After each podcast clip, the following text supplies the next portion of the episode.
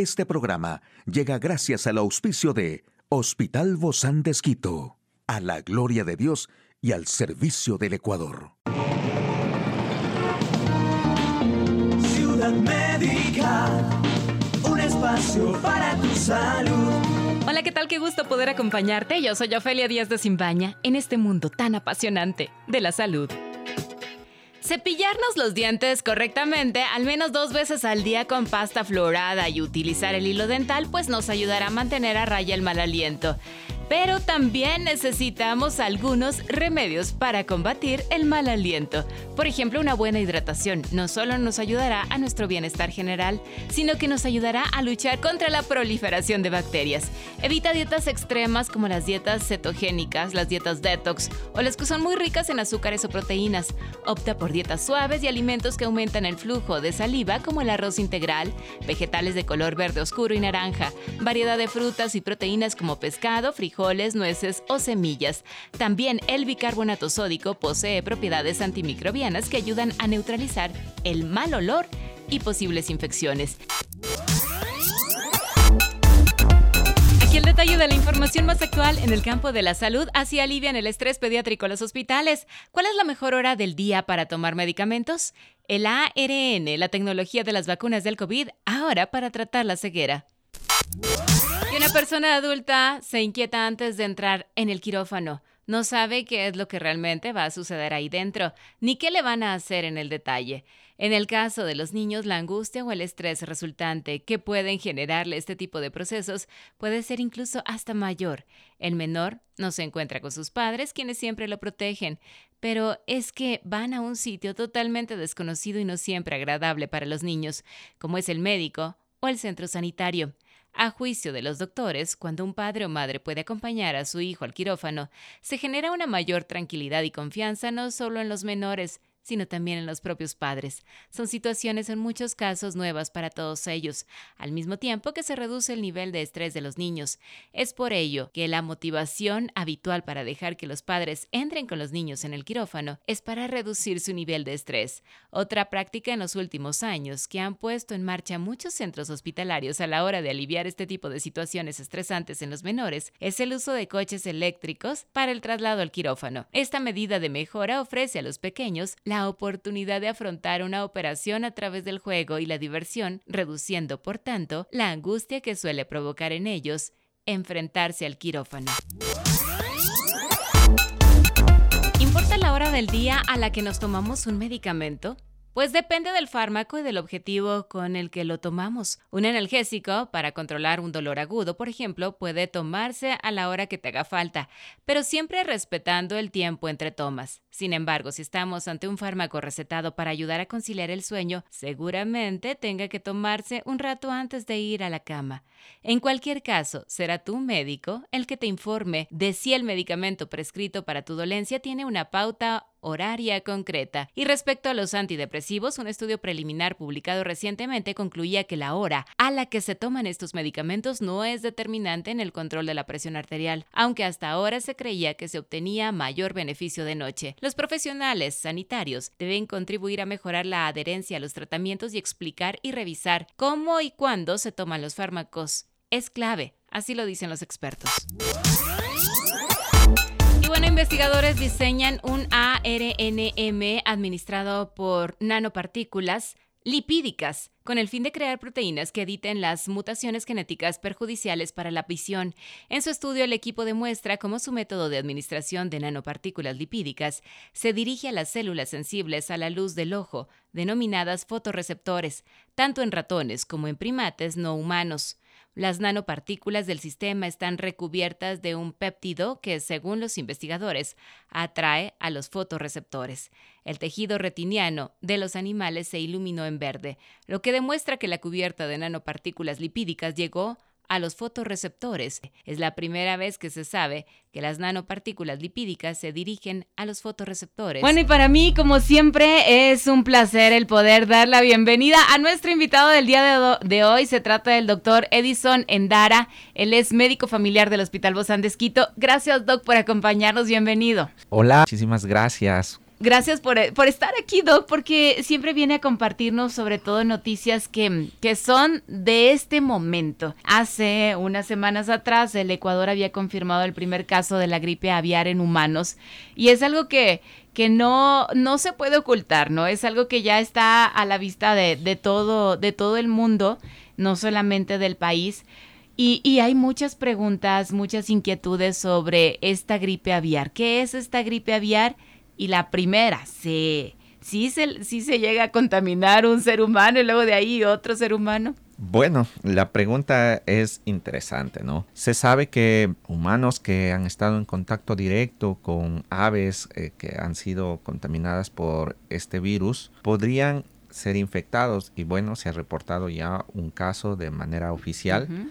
De una niña De que una fue niña. contaminada por este virus. Eh, se conoce que esta niña eh, estaba en contacto cercano y jugaba con, con aves eh, que tenían este virus. Eso es lo que hasta el momento nos Se han conoce, informado claro. oficialmente, ¿no? Se desconoce si es que pudiera haber una transmisión directa de humanos a humanos. La posibilidad para que esto exista sería de que el virus mute, es decir, que ingrese al humano de un ave hacia el humano, que en el humano mute el virus y este pueda de esta manera salir y transmitir a otro humano. ¿No muta cuando está en el ser humano?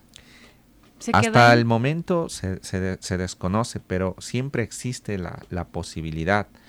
Si es que existiera esta mutación, entonces el riesgo para contagiarse entre humanos aumentaría.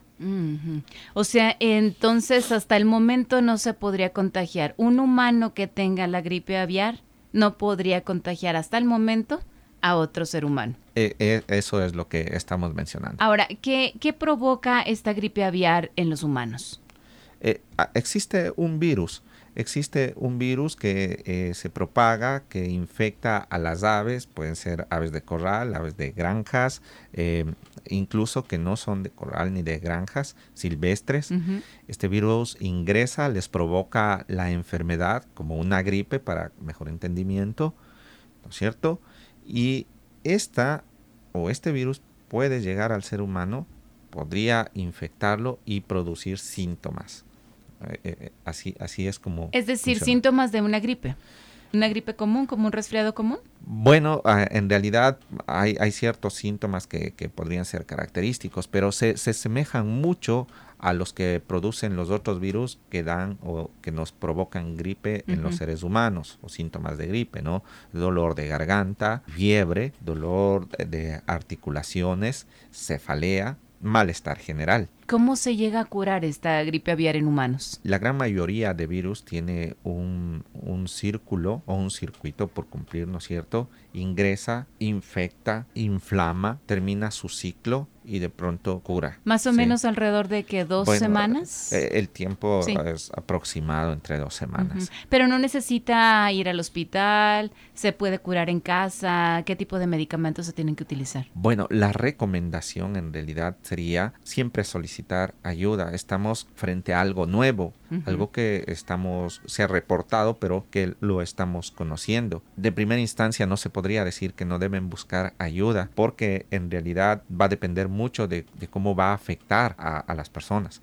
Ventajosamente, eh, ha habido o se ha reportado eh, perdón, o sea, ventajosamente no ha habido o no se han reportado más casos. Eso quiere decir que de pronto el caso de la niña fue un caso aislado.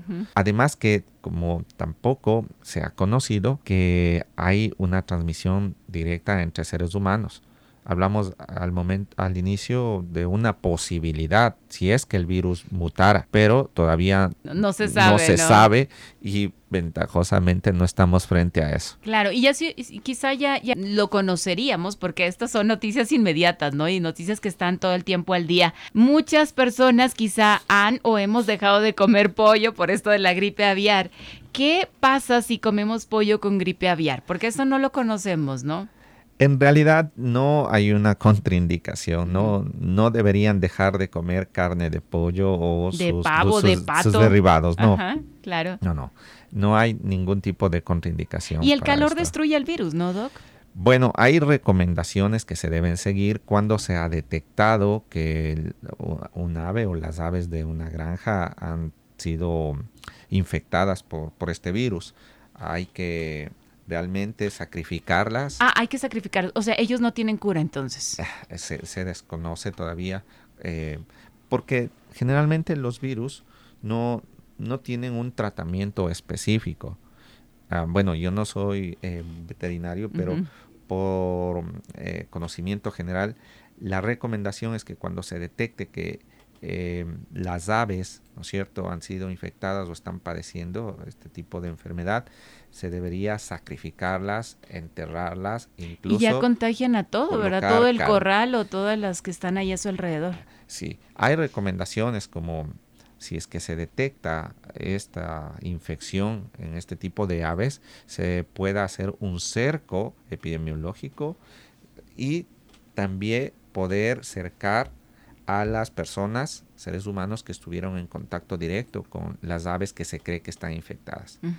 Las aves deberían ser sacrificadas, enterradas e incluso colocar cal. Y los seres humanos que pudieron haber tenido un contacto directo o haber trabajado directamente con estas aves deberían ser vigilados y mantenerse una vigilancia y un cerco epidemiológico en ellos. Esta gripe aviar, ¿por cuánto tiempo podría continuar? Porque puede estar, eh, eh, o sea, ¿se puede hacer endémico esto? Bueno, depende mucho de cómo es el flujo y de, la, de la transmisión, cómo se van con, contaminando, ¿no? Porque estoy pensando, claro, nosotros todos usamos mascarilla, los seres humanos, los, las aves no pueden usar la mascarilla.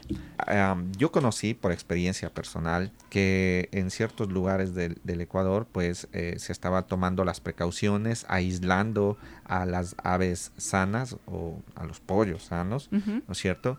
Pero que igual terminaron contagiadas. Entonces, primero hay que... Terminaron contagiados, o sea, no se logró. Hay que conocer cómo funciona la transmisión. Entonces eh, se determinó que las aves silvestres, algunos gansos, ¿no es cierto?, que migraban de, ciudad a ciudad, incluso de países que venían con el virus, se alojaban cerca de estas aves y las terminaban contagiando. Entonces podría mantenerse durante todo el año, incluso pero dependería de muchos factores para decir si van a convivir o no con nosotros. Vamos con la última recomendación, Doc, acerca de, esto y cómo quizá sí tomar nuestras precauciones, pero no tener tanto miedo como esto de no consumir pollo, que ya nos hace falta, ¿no? Si, si hemos en todo este año, a lo mejor no lo hemos consumido por ese miedo, ¿cómo deberíamos actuar? Bueno, en realidad no hay una contraindicación en el consumo de, la carne de, de pollo o sus derivados como el huevo. En realidad pueden consumirlo con, toda libertad. Para mí el pollo no falla. con toda libertad y confianza. Eh, las personas que están en contacto directo en, realidad deberían tener las precauciones que sean recomendadas para esto. Incluso eh, se conoce que deberían ser vacunadas para este tipo de cepa. Por lo pronto desconozco que en el Ecuador tengamos un tipo de vacuna para protegerles o protegernos de, de esta cepa. Eh, esa es una recomendación fuerte, podríamos decir, sobre todo para las personas que trabajan en contacto directo con este tipo de, aves, ¿no es cierto? las personas que han tenido por cualquier circunstancia de la vida, un contacto directo por juego, visitas, etcétera, deberían ser observadas, mantener un cerco y sobre todo lo importante es comunicar a las autoridades, no tratar de hacer las cosas solos, siempre solicitar ayuda. Ventajosamente, nosotros como Hospital Vos Andes estamos preparados para brindar toda la atención necesaria a los pacientes que así lo requieran. Muchísimas gracias, querido doctor Edison Endara, médico familiar. Nos vemos pronto, doc. Y a usted, amigo y amiga, también. Nos vemos pronto aquí en Ciudad Médica. Hasta la próxima. Puedes escuchar de nuevo este programa en hcjb.org. Este programa llegó a usted gracias al gentil auspicio de Hospital Bozán de Esquito, a la gloria de Dios y al servicio del Ecuador.